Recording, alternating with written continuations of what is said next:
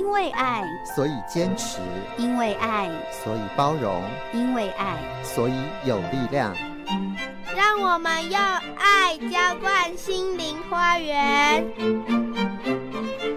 好，今天我们邀访到节目的是呃身心灵老师陈大正老师哦，在我们电话线上，呃，大正老师您好，各位警广的听众朋友大家好，好，嘞，老师今天要跟我们来谈的这个议题，我觉得很有趣哦，这个它好像有点哲学的那种感觉哦，叫做施与受平衡的重要性哦。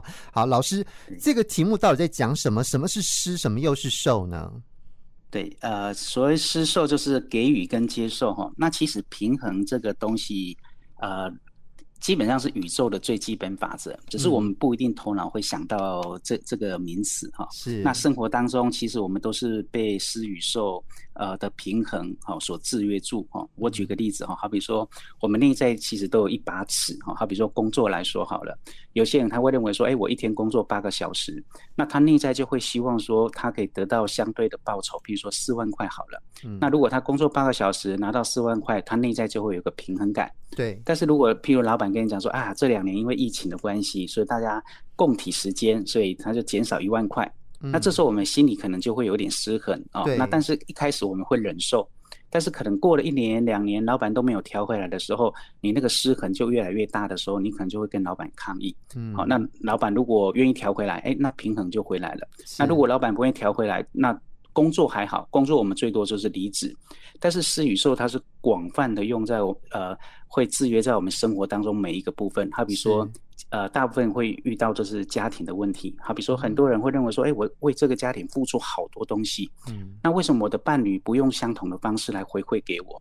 那久而久之，这个施与受它发生失衡的时候，就会可能一开始会抗议啦，沟通无效的时候就抗议，抗议到后来不行，整个婚姻可能就会产生很大的问题。所以，当给予跟接受这个施与受发生失衡的时候，通常来说，呃，心中认为给予比较多的那一方，到最后他他就认为他是受害者。嗯，所以受害者大部分都是失与受失衡所产生的。是哦，好，所以就有些人觉得自己很委屈，委屈到不行，就觉得我都一直是退让的那一方哈，所以就可能会出现有一些冲突哦。对，所以可能就就就跟关系上就有点好像不太这个呃平衡。那我们这里我们常会讲说，那个关系上有时候是不太对等哦，就是这个平衡跟跟我们所谓的平等是不是一样的东西呢？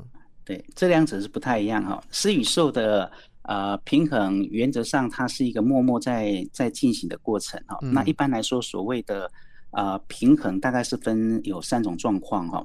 第一种就是呃只给予不接受，好，就是我不断的给予，但是我从来不接受。第二种是只接受不给予，这两个就会造成失衡的状态。那你刚才讲的是第三个，我们待会再来说。嗯，所以之前我问你一个问题哦，什么叫做只给予不接受？好，比说。啊、呃，我举个例子，好比说我住你家隔壁，那每每一次我只要有做一些小蛋糕，我就拿过去给你吃啊，每次就这样啊分享给你。那如果有一天你你你炒面或炒饭，你会不会拿给我吃？你会想要？如果是我，我就会觉得说应该要回馈一下，要给 对对，大部分人都会想说，哎、欸，因为我。呃，接受比较多的人会觉得好像有一点负担，当我能够回馈的时候，我心中才会平衡嘛。或者总会觉得说，好像我总是受呃受到别人的恩惠，所以你当你拿给我的时候，我就跟你说，哎，之前我不要这个东西，拿回去我不想吃，我不想吃。嗯，你会有什么感觉？啊，会觉得说很受挫，是我们的东西不够好，被嫌弃了哈。对，当当当你被拒绝的时候，你就会感觉好像受挫。那甚至下次当我再给你的时候，你你就有可能也不接受了。对，这个就是一个只接受不给予的一个议题。因为我在发现到哈，台湾有好多的呃，特别是女性哦，她付出了好多心力哦，她也同时也是上班族，然后她礼拜六礼拜天就要做好多好多的家事，这样，那她就觉得她付出很多，但是呢，她先生可能没有办法。像他那么细心，又可以做家事，又做什么？所以先生大概只能用他理解的方式，觉得哎，先太太很辛苦，嗯，所以他可能年终奖金发了一些，他就告诉太太说啊，你好辛苦，那我们去日本玩好了。就太太就立刻拒绝，他觉得说我们房贷好多房贷都还没有缴，你怎么可以就想到要去玩呢？是，他误会了他先生的意思，他觉得他现在可能只是要去玩，所以他拒绝了先生能够唯一施与受平衡的一种方法的时候，嗯、那这时候先生就错受挫了。对，那久而久之下来，当太太在用他想要的方式来给予这个家庭或先生的时候，先生就会拒绝。所以我们经常会看到潜移默化当中，当呃一个施与受呃的能量产生一个停滞或者没有办法平衡的时候，那最后沟通上就会有问题。哦，这个原因在这个地方。所以呃，我经常在讲哈，呃，夫妻之间的相处或任何关系的相处，有时候还是要学习接受，因为接受有时候会比给予更难哦，因为他要割舍部分的力量，那对方才能够有办法给予。哦，对，那这是刚刚讲那个只接受不给予哈。对，那第三个就是你刚才讲的那个平等跟平衡是不是一样？对，平等就是看起来好像很公平。对啊，但是呢，它跟平衡不太一样。平等就是说，好比说哈。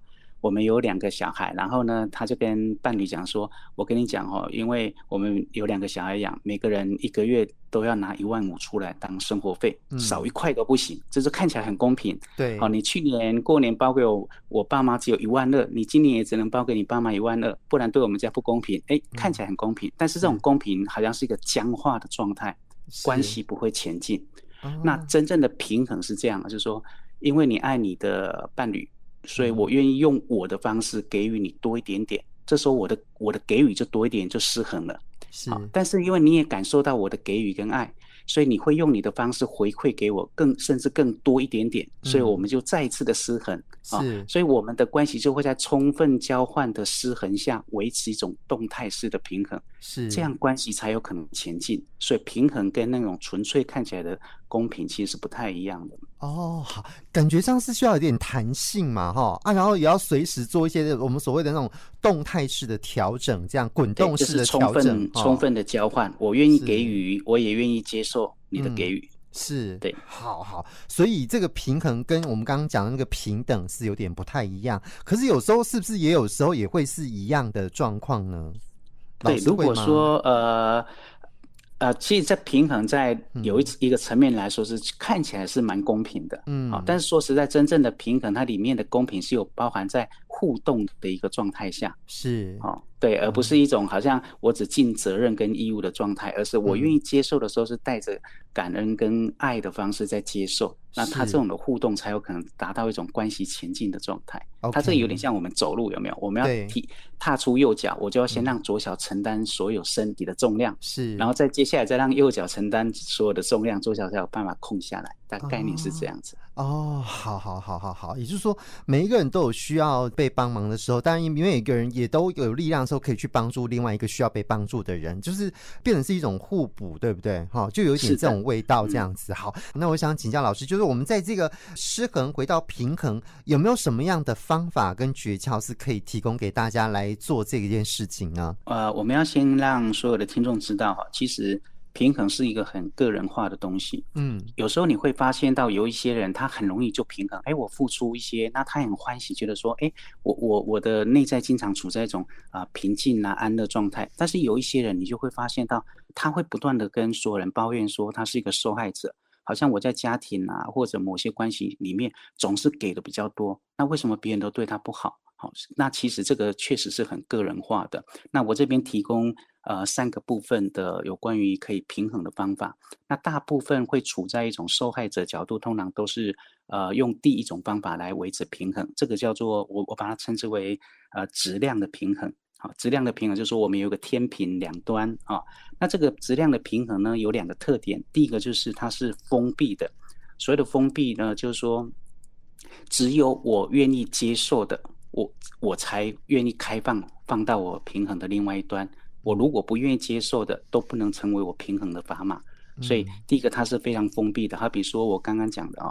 啊、呃，先生可能用呃买东西想要来感谢你的你你你你你付出的东西，但太太她认为说你一定要参与家事才能够让我觉得我的付出有，所以她先生只要买任何东西，她都是用骂他浪费啦念他，所以他就用拒绝的方式。是、啊，所以第一个呃质量的平衡它是一种封闭的状态，第二个它是等待的，嗯，他等待来别人给予，那这时候你就要看你自己哦，有些人他身边呢。啊，对他好的人很多，不断的给予他，他就觉得好满足。但是有些人他的生命确实就是比较苦，生命当中旁边可能没有很多人愿意给他，所以他觉得说他这一辈子呢总是给的比较多，哦，收的比较少。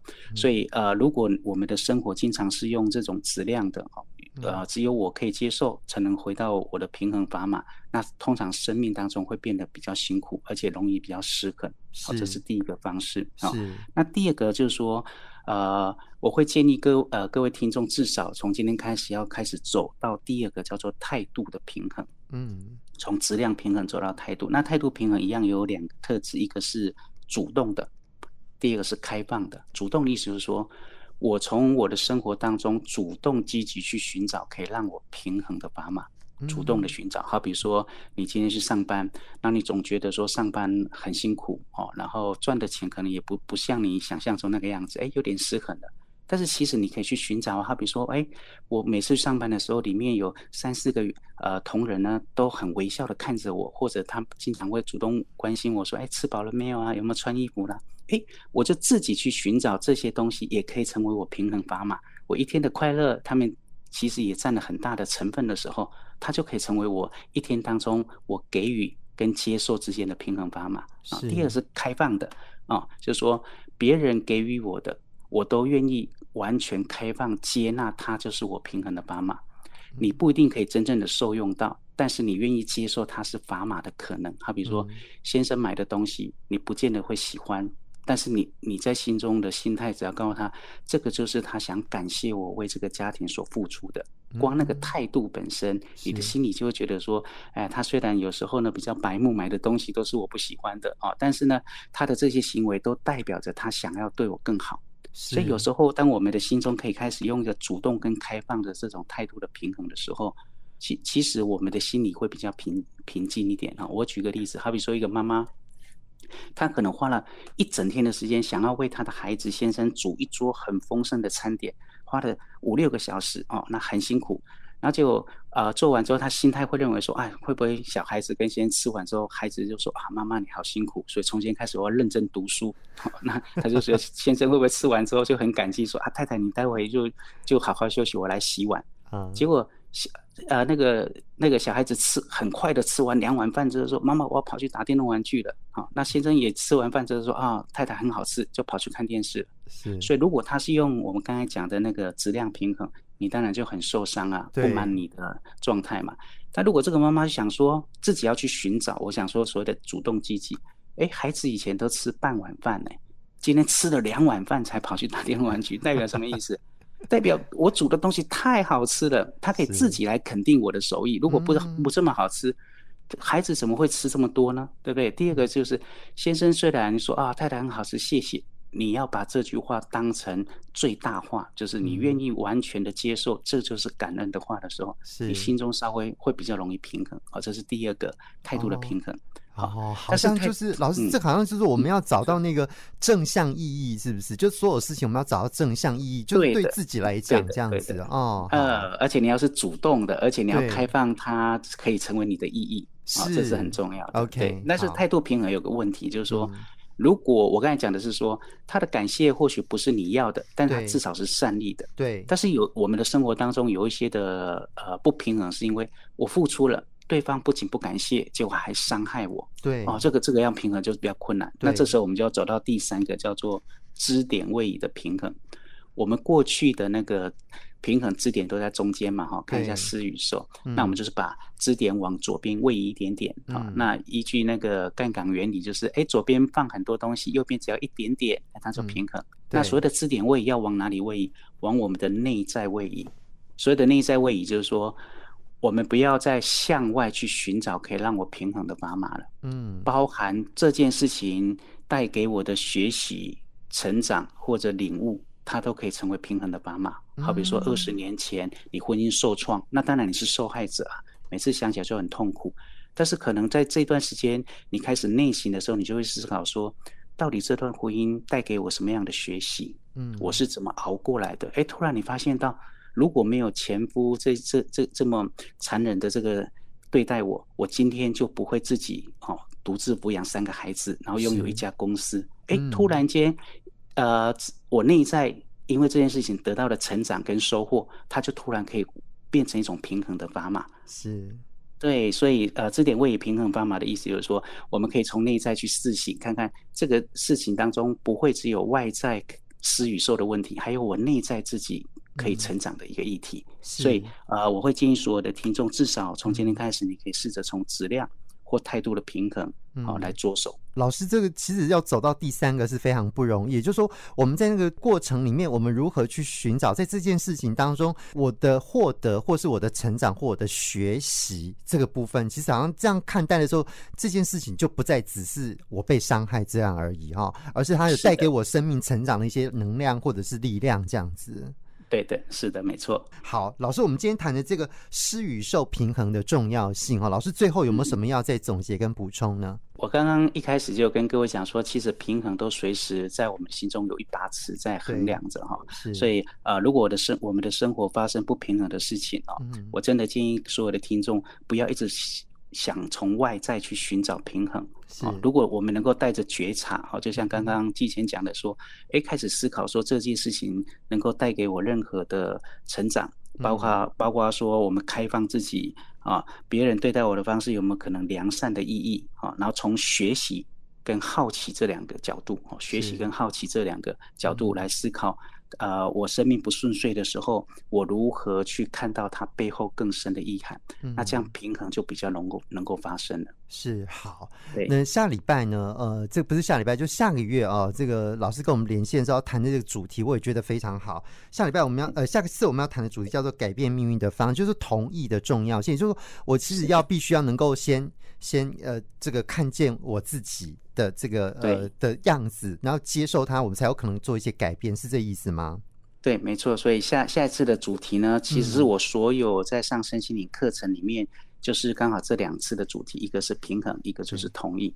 好，那当你开始同意的时候，你会发现发现生命当中会发生重大、很彻底的变化。是，好，它就是一个转换的开始，这样子。是的，哦、没错，OK OK，是好，那转换开始就有新的可能性出现了，这样啊，无限的可能，好，无限的。